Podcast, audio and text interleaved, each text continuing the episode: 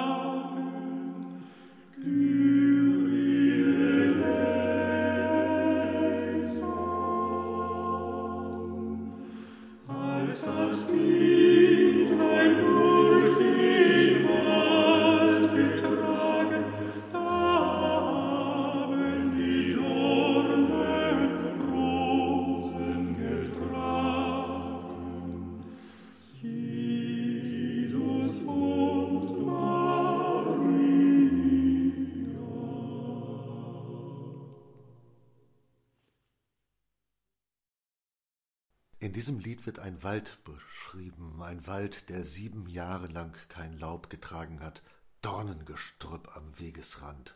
Maria geht ihren Weg, sie sieht die kahlen Bäume, die Dornen, und wie durch ein Wunder sieht sie mehr, die Dornen tragen Rosen.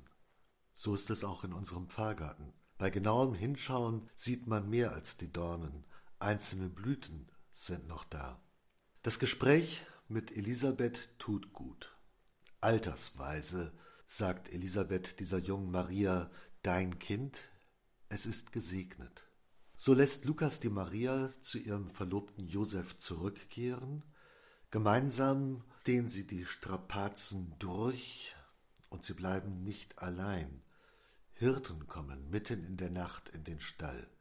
Sie sind tief bewegt beim Anblick des Kindes in der Krippe.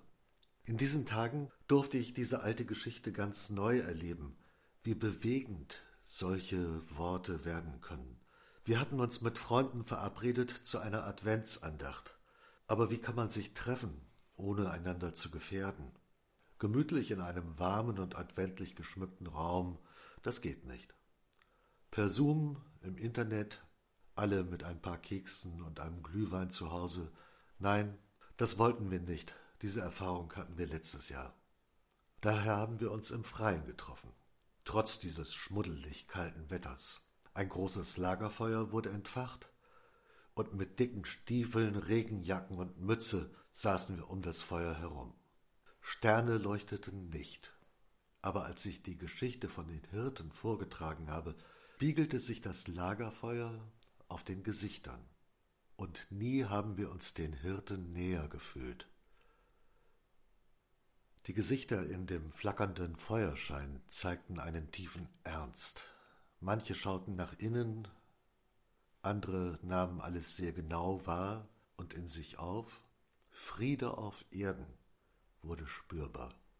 Eine tiefe Gemeinschaft war da, ohne große Worte. Der innere Friede, die Gemeinschaft in der dunklen Nacht, genauso müssen es die Hirten damals erlebt haben. Sie erzählten es jedenfalls Maria, und Maria bewegte alles in ihrem Herzen. Die Hirten aber kehrten um und sagten die frohe Botschaft weiter. Genauso habe ich es erlebt und ich erzähle Ihnen davon. Vielleicht denken Sie in Vorbereitung auf Weihnachten an einsame Erfahrungen wie einst Maria, an Bäume ohne Laub, an Dornen. Da möchte ich Sie aufmerksam machen auf die kleinen Rosen. Die Dornen tragen Rosen. Jetzt hören Sie meine Gedanken am Telefon.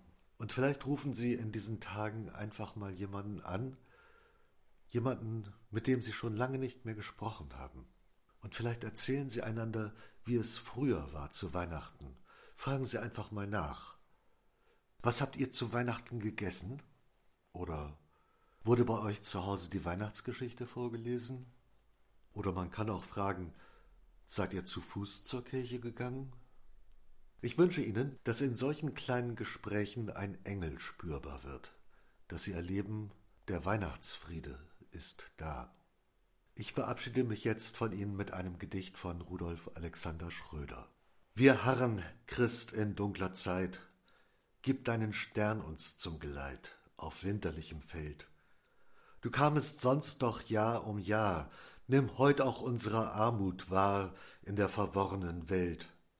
Es geht uns nicht um bunten Traum von Kinderlust und Lichterbaum, wir bitten, blick uns an, und lass uns schauen dein Angesicht, drin jedermann, was ihm gebricht, gar leicht verschmerzen kann.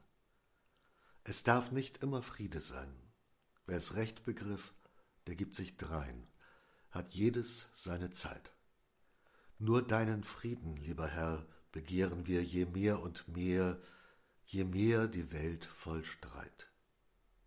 Ich wünsche Ihnen ein gesegnetes Weihnachtsfest. Bleiben Sie behütet.